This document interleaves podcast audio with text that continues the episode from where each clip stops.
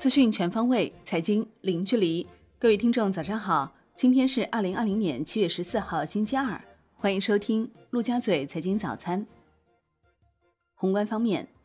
国务院总理李克强主持召开经济形势专家和企业家座谈会时表示，要全面落实助企纾困和激发市场活力规模性政策，更大力度推进改革开放，稳住经济基本盘，保住基本民生，有效防范风险。努力完成全年经济社会发展目标任务，要坚持并全面落实积极的财政政策、稳健的货币政策和就业优先政策，对企业更大规模减税降费让利。李克强指出，今年通过改革建立了新增财政资金直达基层的机制，要确保尽快见效、惠企利民，保持流动性合理充裕。进一步推动缓解企业，特别是中小微企业融资难、融资贵问题，运用现代技术手段发展普惠金融，做到既有效增加信贷投放量，又明显降低综合融资成本。国务院总理李克强强调，完善创业创新生态，大力发展工业互联网，以大中小企业融通发展，催生更多新业态新模式，用改革的办法更大释放消费潜力。通过线上线下融合，拓展农产品销售和出口产品内销等新空间，丰富优质消费品供给，引导消费升级，发挥政府投资作用，带动社会力量投入，推进两新一重等项目建设，以有效投资拉动相关产业发展和增加就业。中央气象台发布天气预报，从七月十四号开始至十六号，西南地区东部。江汉、江淮、江南北部等部分地区有大到暴雨，局地有大暴雨。未来三天，华北地区多阵雨或雷阵雨，雨量分布不均，局部地区有大雨或暴雨，并伴有短时强降水、雷暴大风、冰雹等强对流天气。水利部表示，六月以来，全国共有四百三十三条河流发生超警以上洪水。我国即将进入七下八上防汛关键期，当前长江、太湖流域防汛形势依然严峻，预计后期雨带将北抬，北方河流可能发生区域性较大洪水。发改委表示，今年及后续一百五十项重大水利工程建设框算总投资约一点二九万亿元，能够带动直接和间接投资约六点六万亿元。年均新增就业岗位约八十万个。农业农村部、财政部发布二零二零年重点强农惠农政策，包括耕地地力保护补贴、农机购置补贴、生猪牛羊调出大县奖励、国家现代农业产业园、奶业振兴和畜牧业转型升级等，共三十六项政策。国家能源局数据显示。六月全社会用电量同比增长百分之六点一，其中第一产业用电量增长百分之十二点九。上半年全社会用电量累计三万三千五百四十七亿千瓦时，同比下降百分之一点三。国家卫健委发布通知，要求各地全面推进社区医院建设，强化传染病防控能力。各地要提高门诊常见病、多发病的诊疗、护理、康复等服务。鼓励结合群众需求建立特色科室，有条件的可设立心理咨询门诊。国家卫健委明确疫情常态化防控下规范医疗机构诊疗流程，医疗机构要建立极危重症患者救治绿色通道，对不能排除新冠肺炎的，在积极抢救同时进行核酸检测，不得以疫情防控为由延误治疗或推诿极危重症患者。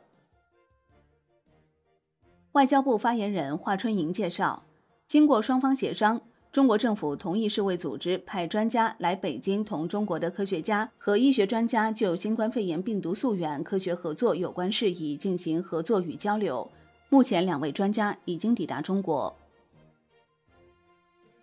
央行公开市场周一开展五百亿元七天期逆回购操作，当日无逆回购到期，净投放五百亿元。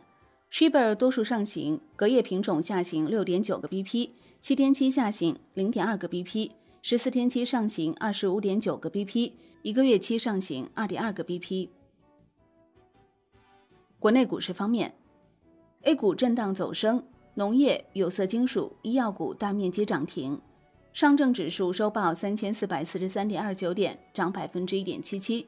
深证成指涨百分之三点五，创业板指涨百分之三点九九，万德全 A 涨百分之二点七六，成交额一点六六万亿元，北向资金净买入六十八点五亿元。港股冲高回落，恒生指数收涨百分之零点一七，恒生国际指数涨百分之零点三三。全日大市成交收窄至一千七百一十二点八亿港元，前一交易日为一千九百四十五点七亿港元。中国台湾加权指数收涨百分之一点一四。创业板注册制 IPO 第一审结果出炉，风尚文化、康泰医学、龙立德首发申请均获通过。天能重工发行可转债事项过会。值得一提的是，创业板上市为审议结果使用的表述方式为符合发行条件、上市条件和信息披露要求。富士罗素表示，第一阶段 A 股纳入获得良好反响，九月之后将考虑下一步纳入计划。科创板股票进入富士罗素全球指数只是时间问题。中国公司要融入全球市场，需进一步提升 ESG 表现，而做好信息披露是提升 ESG 得分的重要步骤。金融方面，银保监会酝酿针对不同类型财险公司提出差异化监管要求，目前正在行业调研和政策研究中。此举旨在引导财险公司探索专业化、精细化发展道路，推动财险行业高质量发展。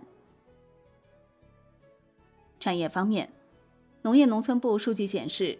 七月第二周全国集贸市场猪肉平均售价每公斤五十三点一五元，已连续六周上涨，涨幅百分之十五点六，但比二月中旬高点低六点四九元。这一轮猪肉价格上涨主要是消费拉动。近期南方持续强降雨天气，一定程度上影响生猪及猪肉调运，推升部分地区活猪价格。海外方面。美国六月财政预算赤字录得八千六百四十亿美元，创纪录新高。因为应对新冠疫情的经济冲击，联邦政府支出同比增加两倍多。国际股市方面，美股尾盘跳水，三大股指收盘涨跌不一。截至收盘，道指涨百分之零点零四，标普五百跌百分之零点九四，纳指跌百分之二点一三。欧股集体收涨。德国 DAX 指数收涨百分之一点三二，法国 c c 四零指数涨百分之一点七三，英国富时一百指数涨百分之一点三三。商品方面，国际油价全线下跌，New Max 原油期货收跌百分之二点三四，报三十九点六美元每桶。COMEX 黄金期货收涨百分之零点一七，COMEX 白银期货收涨百分之二点零八。伦敦基本金属集体上涨，其中 LME 七铜涨百分之二点零八，LME 七锌涨百分之二点七八。国内商品期货夜盘多数上涨，其中焦煤收跌。债券方面，国债期货全线收跌，十年期主力合约跌百分之零点二三，五年期主力合约跌百分之零点二六，两年期主力合约跌百分之零点一三。银行间现券收益率大幅上行，基金抛售至金融债上行幅度较大。十年期国开活跃券二零零二零五收益率上行十点五个 BP，报百分之三点五六七五。逆回购重启，流动性稍缓解，隔夜和七天回购加权利率小幅下行。外汇方面，在岸人民币对美元十六点三十分收盘报七点零零三一，较上一交易日涨四十个基点。人民币兑美元中间价报六点九九六五，贬二十二个基点。好的，以上就是今天陆家嘴财经早餐的精华内容，感谢您的收听，我是林欢，我们下期再见喽。